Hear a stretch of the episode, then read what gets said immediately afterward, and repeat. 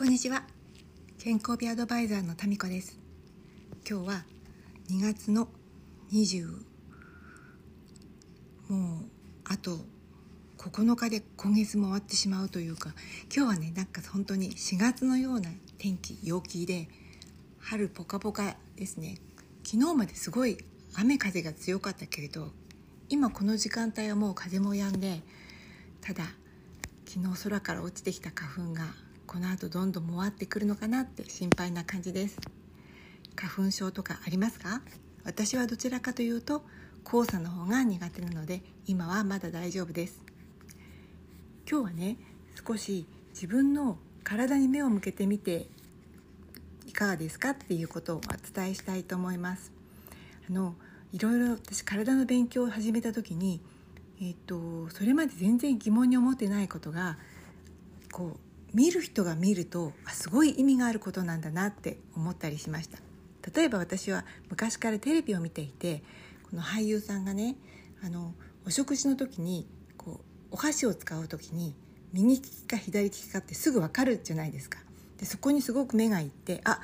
この人左利きだとかつまり右利きじゃない人がお箸を持ってるこの絵に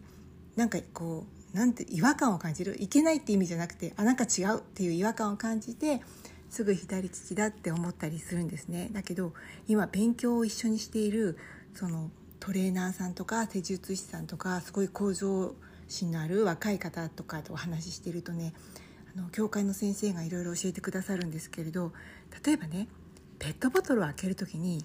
皆さんちょっと想像してみてペットボトルを開ける時にペットボトル本体とキャップを持つでしょ？どっちを回しますか？チッチッチッチ人によってはね上の蓋を回す人と人によっては蓋を持っていて下のボトルを回す人がいるんです。これも性格とかじゃなくて体の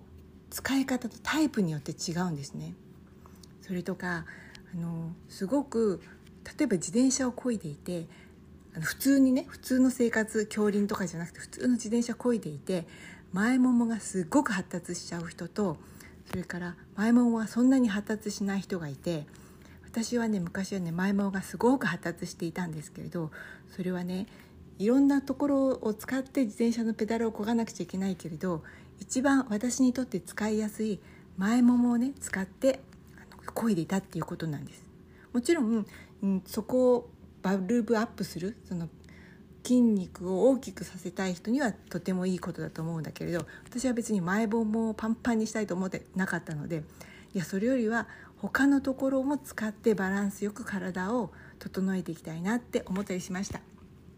今日はちょっとねそんな話をしていました。何か皆さんのお役に立てたら嬉しいです。それではまた。